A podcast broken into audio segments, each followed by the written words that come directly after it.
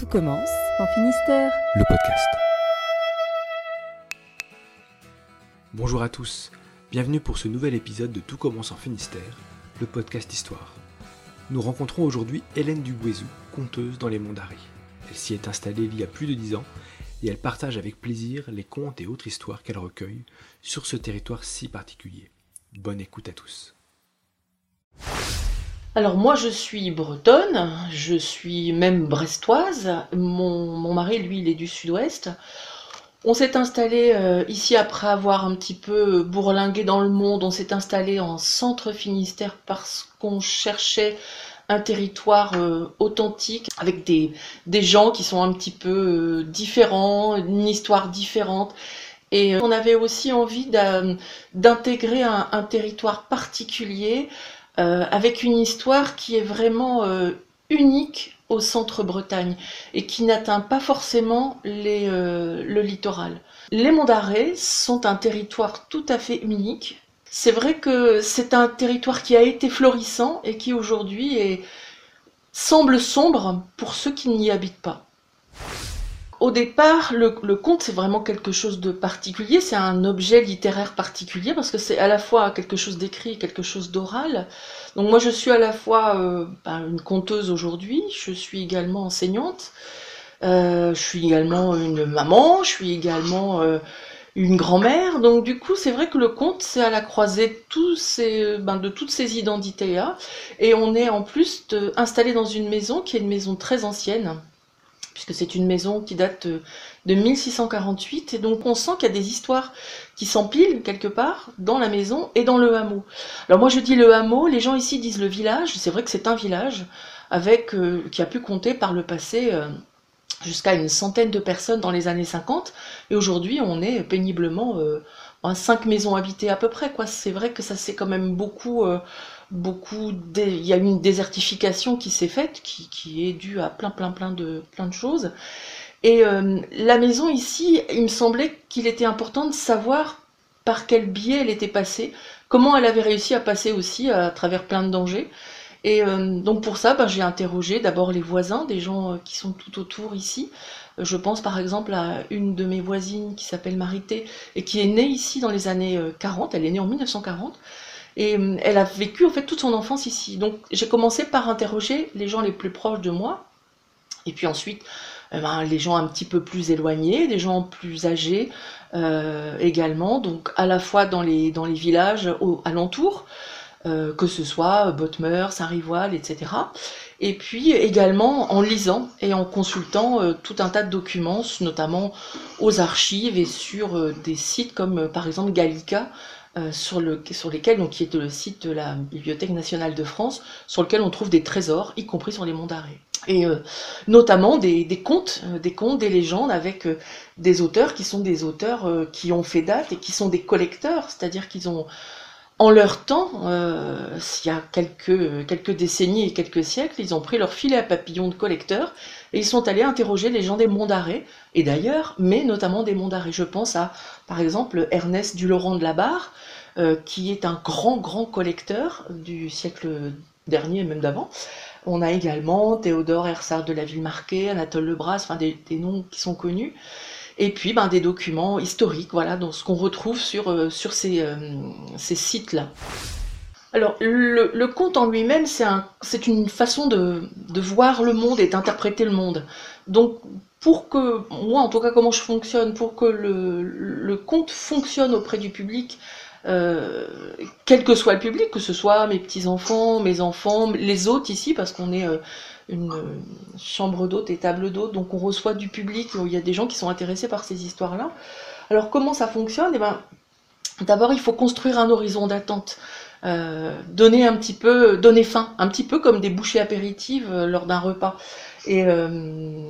Et donc pour ça, j'ai créé un personnage qui s'appelle Mayonne, qui est un personnage qui a réellement existé et qui était une très très vieille dame qui est morte dans les années 50, euh, qui était dans le, le village du Guézou et qui était la conteuse, c'était une, veuve, et qui, euh, ben, pour avoir une place près de, près de la, dans la cheminée, euh, chez ses voisins, racontait des histoires le soir euh, lors des veillées. Donc ce personnage, Mayonne, je l'ai conservé, je l'ai, euh, du coup, elle a, elle a pris corps, elle a pris, euh, voilà, elle a pris, euh, elle a pris cher. Et c'est un, un personnage qui m'est cher d'ailleurs et qui est cher au public par ailleurs. Euh, et puis après, ben, il y a des, des, contes que j'ai collectés euh, qui sont parfois parcellaires, qui sont parfois des contes redondants.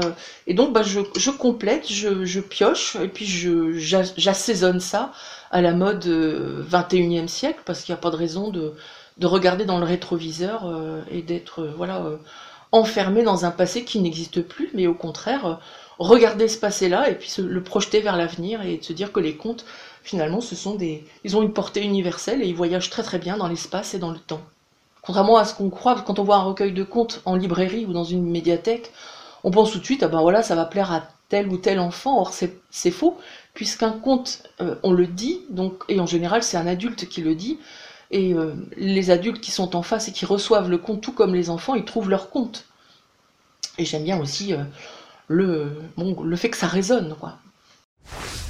Alors, euh, il faut pas oublier, et ça fait partie du territoire, qu'on est quand même dans un, espace qui a été euh, très façonné par la religion catholique, ça c'est, je veux dire, c'est absolument indéniable. Donc, mais on sent aussi que c'est une culture qui est encore plus ancienne que ça, avec des, euh, racines qui plongent dans euh, ben, le- les populations celtes. Il y, a- un gros, gros mélange. Et puis finalement, il y a aussi les besoins qu'on a de, ben, de rêver, de, de sourire, de rendre le quotidien, qui dans les mondes arrêts n'était pas simple, de le rendre peut-être un petit peu plus, euh, un petit peu plus acceptable, un petit peu, voilà. Donc le conte, c'est aussi pour se faire du bien. Et il y a énormément de contes de Noël dans, dans les mondes arrêts et partout, euh, partout en, Finistère et en Bretagne, et qui mélangent allègrement euh, euh, un certain, hum, je dirais presque un animisme et un catholicisme. Et ça, c'est très très drôle de voir à quel point il y a ce mélange-là euh, qui était très très accepté. Il y a qu'à regarder euh, finalement les, enclos paroissiaux qui sont très très beaux dans les monts d'arrêt. Euh, On voit que la, statuaire qui se déploie sur le- l'extérieur euh, des, bâtiments religieux sont, terriblement païens et très très drôles. Il y a tout un tas de dragons, de personnages incroyables. C'est vraiment l'union de plein de cultures et ça fonctionne. La preuve, c'est que ça fonctionne encore aujourd'hui. J'ai choisi un conte qui explique euh, aux enfants, et, là ici c'est plus pour les enfants, mais les grandes personnes aussi, ça explique pourquoi euh, les, arbres de Noël sont des, des sapins. La bien vieille Mayonne, avec sa robe noire, euh, son sarrau parme, son paletot gris, ses chaussons de feutre et ses bas de laine, c'est toujours tout sur tout. Et surtout, sur tout ce qu'on ignore. Elle sait aussi répondre à des questions qu'on ne se posait pas. Ainsi, ce soir, alors qu'elle tricotait presque invisible au coin du feu et que les petits enfants du Guézou revenaient bruyamment du petit bois, après avoir choisi et abattu le sapin en compagnie attentive de leur grand-père, elle a salué avec un respect ostensible le sapin nu qui trône désormais non loin de la cheminée. Ce qui n'a pas manqué d'interroger les petites têtes ébouriffées et leurs grands yeux. Savez-vous pourquoi les arbres de Noël sont des sapins et pas des chênes ni des ajoncs a-t-elle demandé au petit qui déjà s'installait en tailleur sur l'épais tapis à ses pieds, laissant en plan le panier débordant de guirlandes et de boules étincelantes. Il était une fois, il y a très très très longtemps, il y a plus de 2000 ans, une nuit éclairée par des millions de jeunes étoiles dissipées, surveillées par la lune blanche. Dans les monts d'arrêt, la neige recouvrait le massif d'un épais manteau blanc et glacé, d'où émergeait l'épaisse forêt.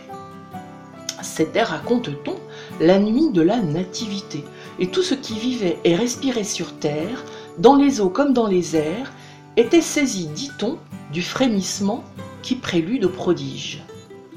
À cette époque, l'immense forêt qui recouvrait l'arrêt courait bien au-delà des montagnes, jusqu'à la baie de Morlaix, jusqu'à la rade de Brest, jusqu'à la presqu'île de Crozon, jusqu'à la pointe du Raz, bref, jusqu'au bout du monde connu. Tout n'était que forêt dense et luxuriante. Les arbres dominaient ce monde, et leur très sage et prudente société était très strictement hiérarchisée.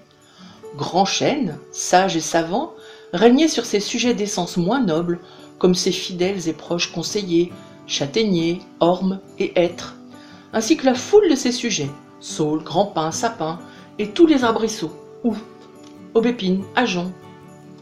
Cette nuit-là, Grand Chêne, du haut de la clairière de Roque-Trévézel, convoqua ses sujets et prit donc naturellement la parole en premier, en souverain avisé. Frère, vous savez ce qui se passe là-bas bien bien loin en Orient.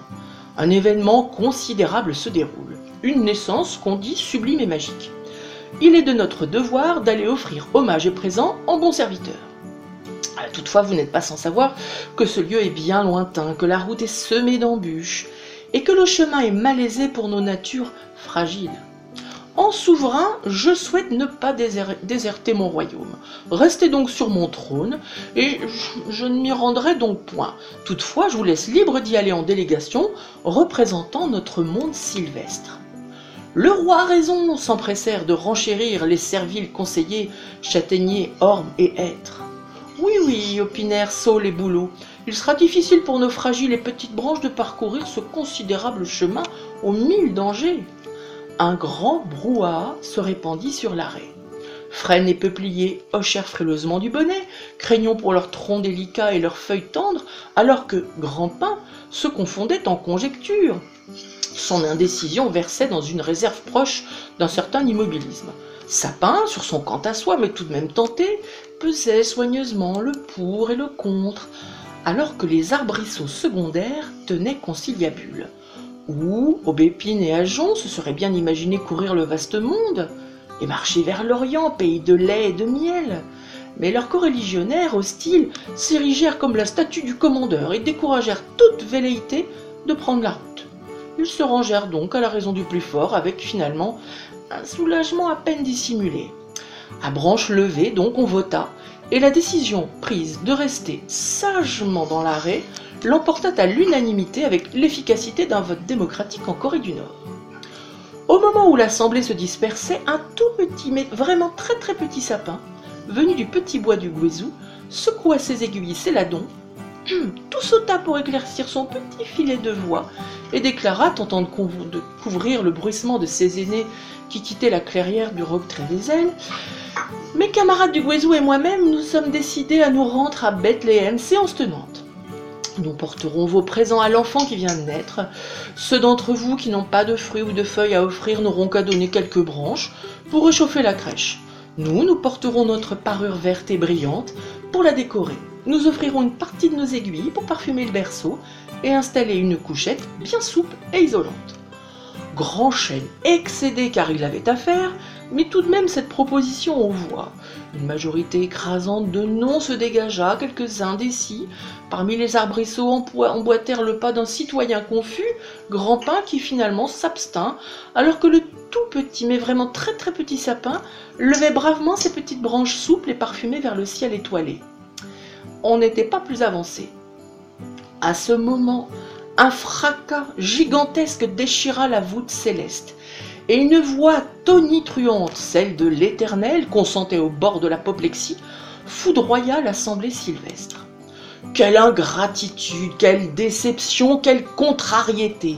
J'attendais bien plus de vous tous que cette indécision crasse, ces excuses délétères et ces prétextes lâches. Toi, grand chêne, aussi vieux que le monde, tu seras plus durement châtié que les autres en raison de ton rang. Tes branches jusqu'ici droites et élancées deviendront à jamais noueuses et torturées, couvertes de lichen et de mousse, encombrées par le gui épiphyte comme un éternel vieillard cacochime. Tu te courberas vers le sol et tes racines noueuses se confondront avec les pierres de l'arrêt. Tes fruits jusqu'ici si doux deviendront durs et amers et nourriront désormais porcs et sangliers. Ormes, châtaigniers et hêtres, vous ne produirez désormais plus que des fruits ridicules, en dépit de votre port altier et de votre taille élancée. Saule, tu vivras désormais les pieds dans l'humidité froide, et tes fleurs seront des chatons ridicules. Quant à toi, Boulot, tu resteras gris et grelottant de froid, et vous, ou, aubépine et ajon, vous serez couverts d'épines? Toi, grand pin, tu garderas ton feuillage, mais tu grandiras sans fin jusqu'à te briser avec le vent. La voix divine courroucée se tourna vers le tout petit mais vraiment très très petit sapin qui n'en menait pas large. Le ton s'adoucit et murmura dans un souffle comme une caresse Toi, petit sapin, tu auras la sveltesse, la force et la parure éclatante qui te feront dominer le règne végétal. Tu pousseras droit vers le ciel et la lumière.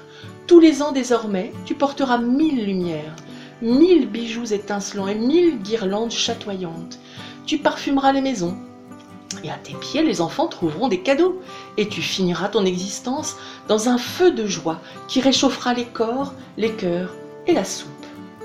Reprenant son souffle, la voix expira sa colère sur la forêt, déshabilla le roc Trévézel et tout l'arrêt, découvrant le granit fauve, le recouvrant d'une lande rase. Seul le petit bois du Guézou échappa au courroux divin. Puis les cieux déchirés se refermèrent prudemment sur la colère divine, et le calme revint dans l'arrêt, qui resta longtemps, délicieusement, silencieusement, sous le choc. Depuis ce temps, la montagne d'arrêt est nue, et les petits sapins du Guézou scintillent dans les maisons du village à Noël. Mayonne a repris son tricot que l'avait délaissé sur ses maigres genoux.